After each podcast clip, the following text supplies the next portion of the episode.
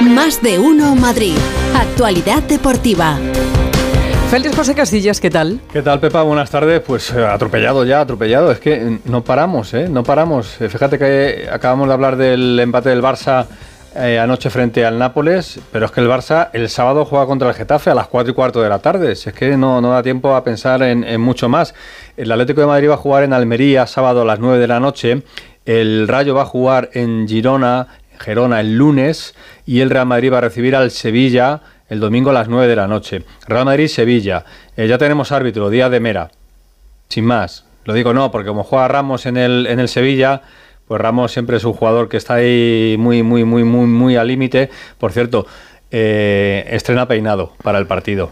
Eh, Ramos, di- ¿sabes que le gusta hacer siempre alguna cosita? Estrena peinado. Lo ha lucido hace nada, unos minutitos en el entrenamiento del, del ¿Y cómo Sevilla. es? Eh, pues yo he intentado buscar alguna referencia a ver si os podía mm, parecer bien y he encontrado, eh, ¿os acordáis del papel de Christian Slater en El nombre de la rosa? No. Uf. ¿No? Sin Connery si le tenéis. Sí. Sí, sí. Pues el que estaba con Sin Connery. Sí, sí, eh, sí, Christian sí. Slater. Sí, sí. Eh, que era así como. Como, un fraile? Sí, un fraile, así. Sí, sí. Un cas- monaguillo, pero, como- pero. O sea, como un sí, casquete sí, sí, ahí. exactamente. Es que la Semana Santa Sin está a la vuelta de la esquina. Sin pelo de, de- de media cabeza nuca y, y Sí. el resto sí cargadito arriba. Tipo franciscano. Sí, sí, sí, sí, sí, sí. Un jesuita dice Nacho, franciscano, pues sí, sí, sí. No, lo Sí, mismo. Tipo, tipo monje, por eso digo. eh, Pues eso es difícil que favorezca, ¿eh? bueno, eso ya a lección de, de cada uno. Pero bueno, que ya sabes que Sergio Ramos siempre le gusta hacer algo especial antes de los partidos muy especiales. Dijo ayer que no va a celebrar si marca un gol. Así que bueno, ahí están las cosas del, Pues está Sevilla como para no celebrar los goles. pues por eso te digo también. Bueno, eh, que vamos a hacer recuento, ¿eh? porque el jueves es el día de recuento, así que le voy a preguntar a Hugo Condés y Alberto Pereiro cómo están en el Atleti y el Madrid. Eh, comienzo por lo del Atlético de Madrid, porque ayer supimos que lo de Griezmann es lesión, pero que tampoco es para tanto. Pero a ver qué tiene el Atleti para jugar el sábado en el Juegos del Mediterráneo o Power Horse, ¿eh? que es como se Pues llama 11 ahora, tendrá, el, digo el yo. estadio del, del Almería. Seguro que tienen 11, digo Claro, yo. digo Si- yo, si no hombre. juega Hugo, eh, aunque anda también un poquito tocado. Tocado, sí, le he visto yo. Hugo, ¿qué tal? Muy buenas. ¿Qué tal? Muy buena. Bueno, de portero no, porque tengo los dedos ahí que no puedo parar, Mm. pero igual el jugador físicamente aguantaría en torno al minuto y medio, dos minutos. Los Bien. partidos duran 90, o sea que tampoco voy a ayudar mucho. Pero bueno, eh, mm, el Atlético de Madrid lo que tiene son las bajas confirmadas de Lemar y de Aspiricueta. De Grisman, Félix también, porque ayer conocimos lo del esguince y la duda es para San Mamés, más que para Almería. Para Almería está descartado.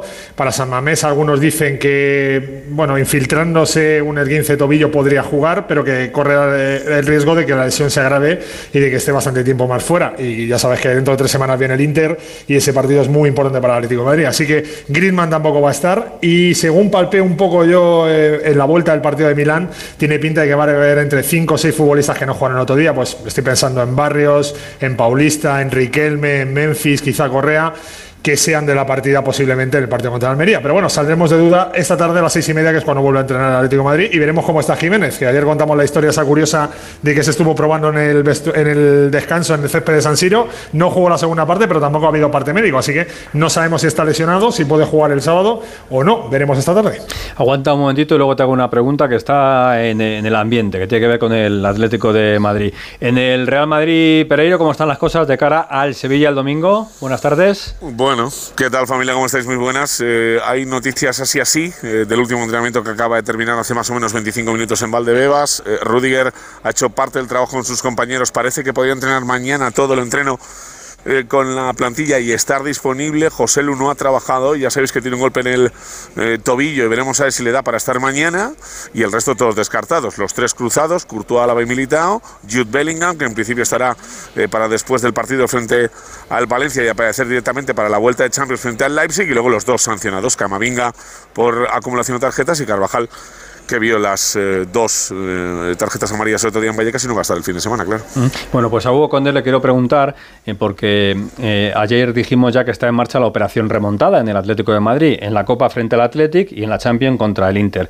Pero, pero, mm, si hay que elegir, si hay que elegir, eh, ¿con cuál se quedaría? ¿Con la Copa o con la Champions? Ya está Borrasca poniendo caritas, ya, ya, ya has visto. Ya lo has visto. Pues mira. si hay que elegir porque se quieren las dos, ¿eh? eso, eso de entrada ya, Hugo, pero ¿tú cómo lo ves? A ver. Mira, es, es curioso porque en Atlético de Madrid cuando preguntas te dicen que es más asequible, asequible, ¿eh? Remontar al Athletic Club que ganar al Inter, porque el Inter es un equipazo tremendo, como demostró el otro día, y que va a ser un partido muy duro. Pero la realidad, eh, Félix, es que hay una competición, un telón de fondo en el año, aunque falte mucho, pero en el año 2025 hay una competición que se llama Mundial de Clubes, para que el Real Madrid ya está clasificado, y que se están jugando la clasificación Atlético Madrid-Barça, y va por puntos, y esos puntos se suman en cuanto a clasificación de Champions. Parece ser que por participar son 50 millones de euros. Claro, el Atlético Madrid de eliminar al Inter eh, casi casi garantizan jugar esa competición. Tendría que ser el campeón el Barça de Europa y con todos mis respetos tiene pinta de que no lo va a ser este año. Así que eh, la- para el Atlético de Madrid la eliminatoria gorda gorda es la del Inter porque seguramente garantizaría esa presencia en ese Mundial de 2025. Pero claro, eh, con, con esa copa que llevas, eliminando al Madrid y ese partido del San Mamés, cualquiera les dice que el partido importante es contra el Inter. A ver, borrascas. Yo también suscribo. La Champions es la por la Champions, Champions. y la pela es la pela, que diría un catalán.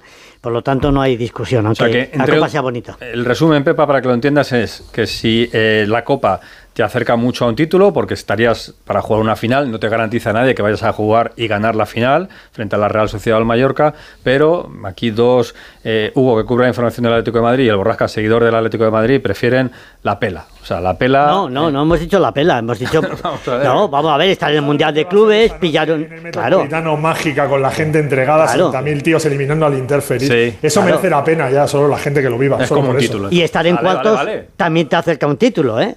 Ya, pero Vale. te deja más lejos todavía. Bueno, ¿eh? sí, claro. Estarías a, a cinco partidos de conseguir un Y título. además, Copas del Rey ya tenemos alguna, aunque no sean muchas, y Champions ninguna, habrá que intentarlo, ¿no? Ahí queda. Como no lo consiguéis. Pues, pues, pues no pasa nada, porque somos de la Pues ley y lo haremos un poco. a Eso es. otra vez. Sí, Un sí, pero le estáis No poniendo ganan, tanta y tanto argumento verdad. y tanta y esta carita de "Oh, no, nos La gente vendría Somos solo tan bien". vive periodistas. para Si ganar. no tuviéramos argumento, pues nos dedicaríamos, estaríamos en el Mercadona. Claro. en el Ah, Zara, verdad. para eso sería del Madrid o del Barça. Adiós, Un abrazo, chao. adiós. Chao. Y termino con Pereiro y le pregunto que dónde está. ¿Dónde estás hasta ahora, Pereiro?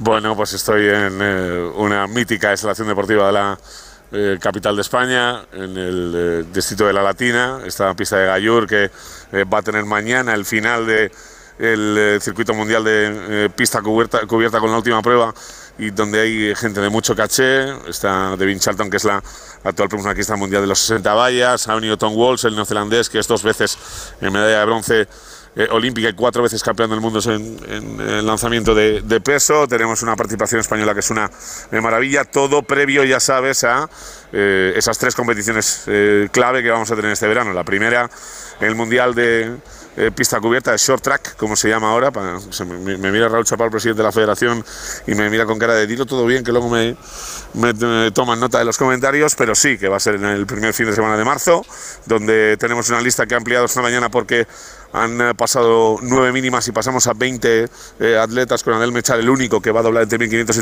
3.000, pero oye, pues una posiblemente, y como lo dice la Federación Española de Atletismo, eh, la competición más importante a nivel in- internacional que tiene el calendario eh, del atletismo español en, en, en nuestro país. Así que mañana vendremos aquí a dar una vuelta y disfrutar del mejor atletismo del mundo. Gracias, Pereiro. Hasta luego. Hasta mañana, chao. chao. Mañana desde las 7 menos cuarto en Gallur, ese eh, eh, campeonato indoor de Madrid va a acabar sobre las 9 y media, todas las entradas vendidas ¿eh? para ver este espectáculo del atletismo aquí en, en Madrid. Eh, ¿Qué tal descansas, Pepa, por la noche? Bien. Bien, tú borrascas, ¿qué tal descansas por la noche? Extraordinario. Sí, extraordinario. Digo porque hoy publica el diario Marca una información que tiene que ver con colchones eh, que eh, bueno benefician el descanso de los deportistas y que están haciendo furor en la plantilla del Real Madrid. Digo baratos, por ¿no? si estás dispuesta a comprar uno, 55.000 euros. ¿Qué? Es Sí. un precio de, el de más alta gama, ¿eh? 55.000. A partir de Pero ahí que tiene ya- el colchón. pues eh, debe tener algo espectacular. Sí, que si zonas individualizadas de descanso, eh, que se adaptan a tu peso, a tu temperatura, bueno, pues una auténtica maravilla de una empresa que ya trabajaba con el Titanic. Ya. Y mira cómo acabó el Titanic. Bueno. no quiero recordarlo. Dicho, dicho queda. Eh, eh, anda por aquí David Cans porque hablando de descanso, esta semana era prevista para el descanso porque no hay competición y esto en el baloncesto es una maravilla. no? O sea, no hay ni ACB ni Euroliga, pero está Serán vagos. la selección. Cams, buenas tardes. ¿Qué tal? Buenas tardes a todos. Es que juega España frente a Letonia sin el capitán de la selección, Rudy Fernández, llamado para esta convocatoria, pero va a ser baja por una lesión leve, tanto esta noche en Zaragoza como el domingo en Chaleró ante Bélgica, y es que tuvo una contusión en el muslo en un entrenamiento en Zaragoza y hay que ser cautos con él porque una lesión rompería el tramo final de la carrera de Rudy Fernández. Tiene que estar en el preolímpico en julio para, ojalá, toquemos madera, estar en los Juegos Olímpicos de París. Sí van a estar los madridistas Carlos Alocen y Alberto Abalde en el regreso hoy de Ricky Rubio, seis meses después de que abandonara la concentración de España para, recordemos, cuidar su salud mental. Estas son ventanas de selección para clasificarse para el Eurobásquet del 2025. En el grupo también está Eslovaquia, contra quien jugará España en el mes de noviembre. La tercera ventana de esta clasificación será en febrero del 2025. Se clasifican los dos primeros, porque Letonia es uno de los organizadores del Eurobásquet. De hecho, la final final va a ser en Riga. Y hay más jugadores del Real Madrid con sus selecciones. Está Musa con Bosnia, que jugará mañana. Están Poirier y Yabusel con Francia, que van a jugar contra Croacia. ¿Dónde está Mario Gesson ya?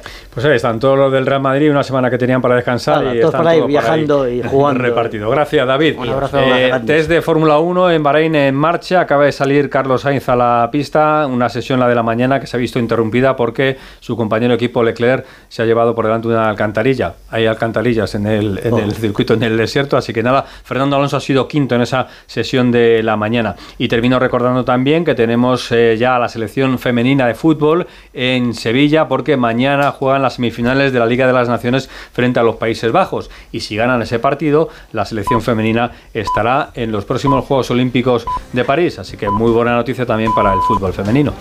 Bueno, ¿qué te ha parecido eh, lo de la noticia que contábamos antes al principio del programa con Oscar Plaza de esa supuesta estación de Di metro eh, Sí, Di sí, sí. Stéfano Hombre. que estará eh, en Sagrados Corazones y que previsiblemente previsiblemente será para el Mundial del 30 y que le pondrá a uno directamente en barajas en 15 minutos. Como madrugamos, Oscar Plaza y yo lo comentábamos a primera hora de, de la mañana, esa noticia. A mí me parece una gran noticia, por supuesto, todo lo que sea mejorar el transporte en Madrid y si es un añadido para que la candidatura española sea elegida, española, marroquí y Portuguesa. portuguesa, sea elegida como sede del Mundial del año 2030, bienvenida sea. Anoche comentaba Santi Segurola, que vive por aquella zona eh, del, del Bernabéu, que son obras permanentes y que aquello es una auténtica locura, que va a cambiar completamente aquella zona, pero vamos a ver, vamos a ver. Hmm. Sí, sí. Yo, que no vivo por allí, me parece una fantástica noticia poder llegar las aficiones, por ejemplo, que vayan al Bernabéu directamente desde el aeropuerto al estadio sin 15, tener que 20 pasar por el resto de la ciudad. Y luego también eh, no hace que el Bernabéu sea el sitio perfecto para la final de- del Mundial. Hombre, el Bernabéu debería ser el escenario de Debería. la final del Mundial. Si termina como termina la obra y se queda el escenario que van a que dicen que se va a quedar, yo creo que no hay dudas. Metropolitano es un gran estadio de fútbol, ha cogido una final de la Liga de Campeones, pero es verdad que como, como centro de la ciudad sería Como ubicación, claro. un gran reclamo. Bueno, pues a ver qué, qué hay de todo esto, si al final lo vemos, y bueno, sobre todo si se ejecuta y, y terminamos viendo esa estación de metro en Sagrados Corazones que a uno le ponga en barajas en tan solo 15 minutos. Hasta mañana, Félix. Hasta mañana.